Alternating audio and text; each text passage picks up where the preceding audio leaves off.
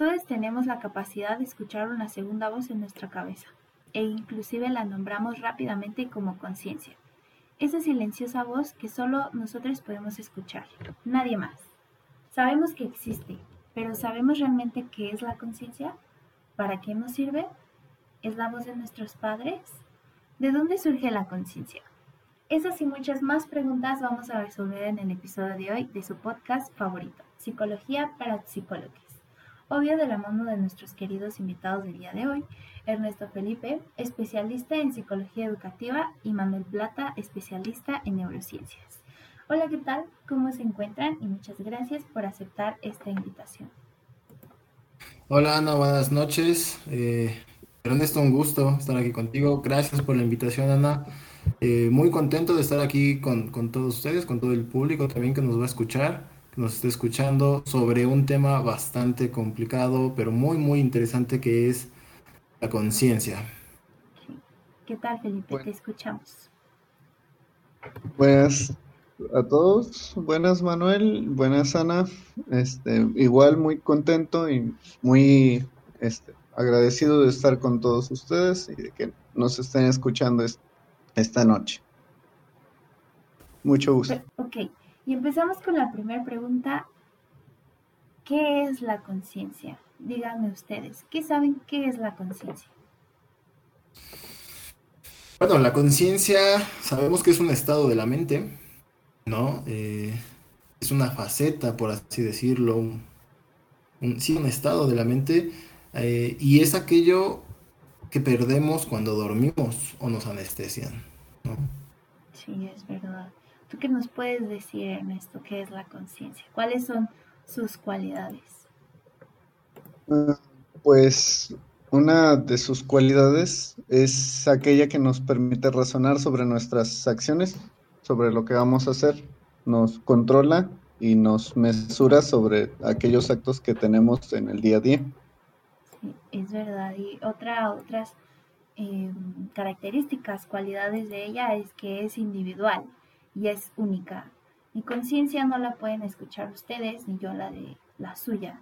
Y también justamente esta parte coherente eh, creo que abarca o tiene que ver con la autoconciencia, ¿no? Que es justamente darnos cuenta de nuestros propios pensamientos y razonar sobre ellos, ¿no? No solamente estar como en automático.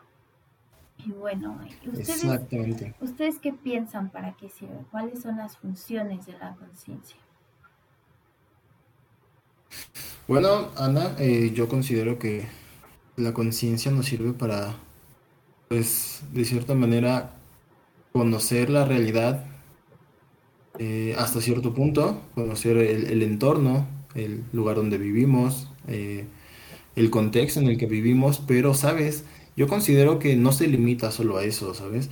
Es, también podemos utilizar la conciencia o, ser conscientes de cuestiones tal vez que no existan, tal vez que, nosotros estamos eh, fantaseando, que nosotros estamos inventando, eh, no sé, cuentos, por ejemplo, pero lo importante es saber que, tú estás consciente de que eh, lo estás viviendo, es real o lo estás inventando, ¿no? Es verdad. ¿Tú qué nos dices, Ernesto? concuerdo mucho con Manuel en la parte de que nos permite diferenciar entre la realidad y la fantasía, pero también nos permite este, ubicarnos en un medio, en el aquí y en el ahora nos permite saber que estamos realmente en el lugar en el que estamos y saber que somos por el hecho de pensar. poniéndolo de un punto más espiritual, nos permite darnos cuenta de que somos en el lugar en el que nos encontramos. Correcto.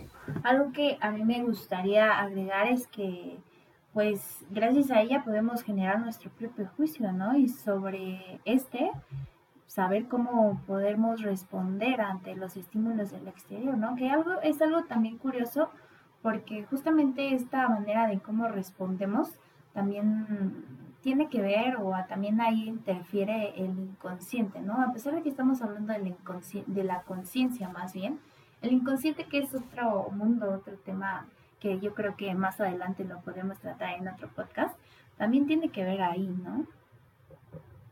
Exactamente. Exacto. Sí, concuerdo.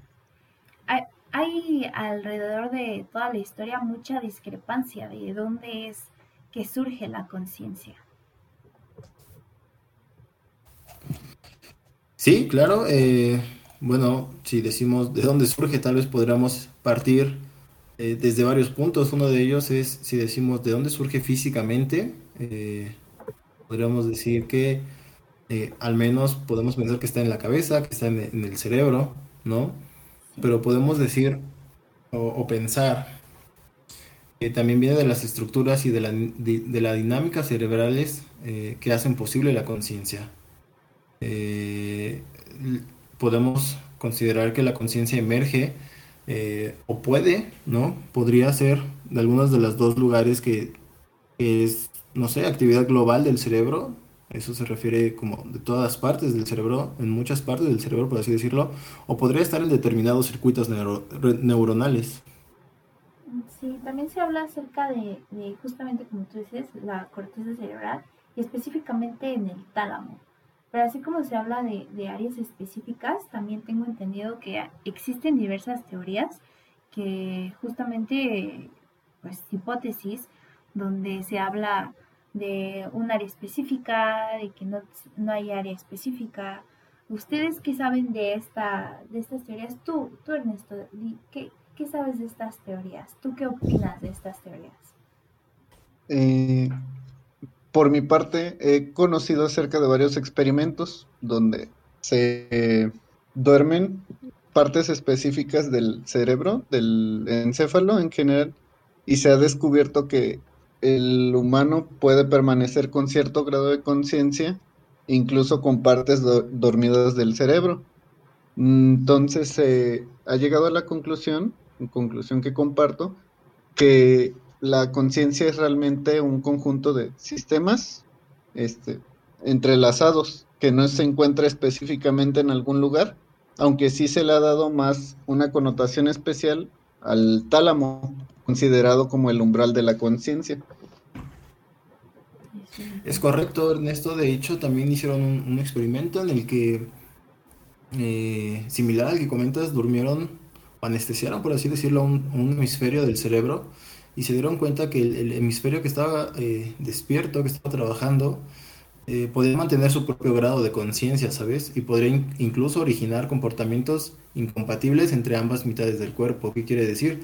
La conciencia, podemos concluir con base a esto que no está eh, en un lugar específico por determinadas cuestiones como, como el resultado de este, de este experimento, si se durmió una parte del hemisferio, o mejor dicho, un hemisferio, y el otro estuvo funcionando, el propio hemisferio tiene su propio grado de conciencia. Eso quiere decir que los dos podrían tener su propio grado de conciencia y, trabajar de forma independiente. Yo creo que sí, efectivamente tiene que ver, uh, o sea, toda la estructura encefálica está, eh, tiene su intervención en la conciencia, pero yo creo que también hay áreas, por ejemplo, el tálamo, que es lo que acaba de decir eh, Ernesto, que es el lugar de la conciencia, tiene como mayor eh, relevancia eh, en el tema, ¿no? Digamos que se concentra más en el tálamo, digamos que tiene mm, cualidades nerviosas o neuronales mayores a las de la demás estructura encefálica que intervienen en la en la creación de, de la Sí, conciencia, ¿no? claro.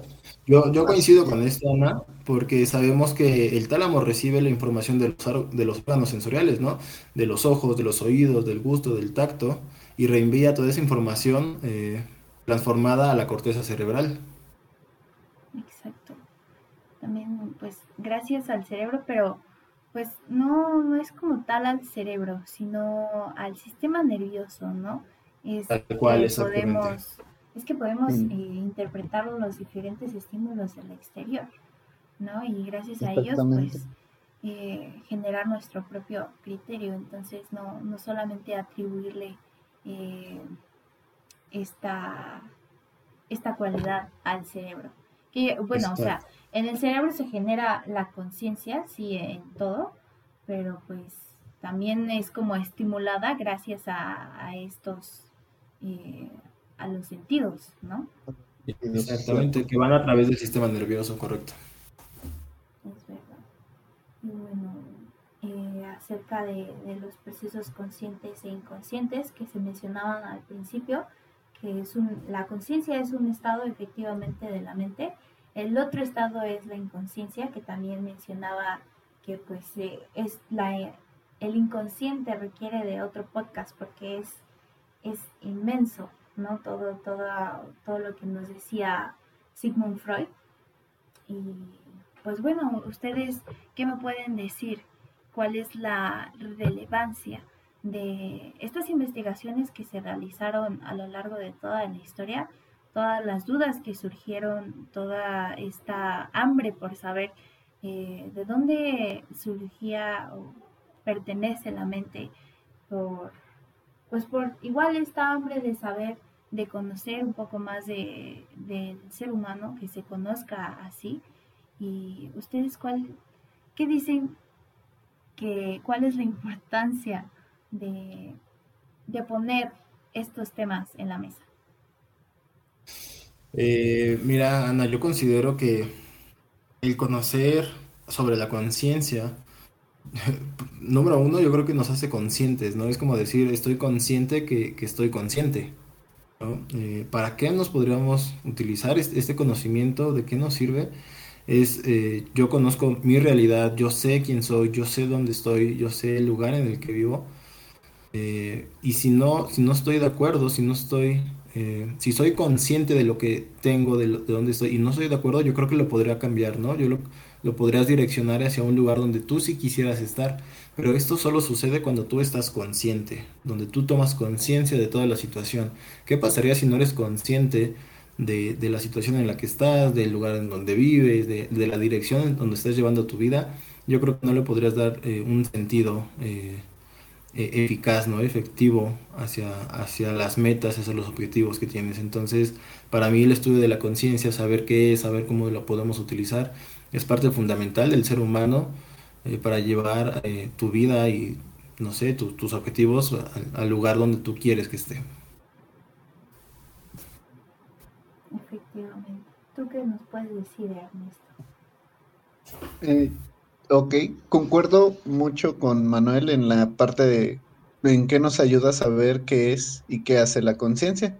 El hecho de saber que el qué es y qué hace nos ayuda mucho a entendernos como, como seres pensantes primero y luego como humanos, partes de una sociedad.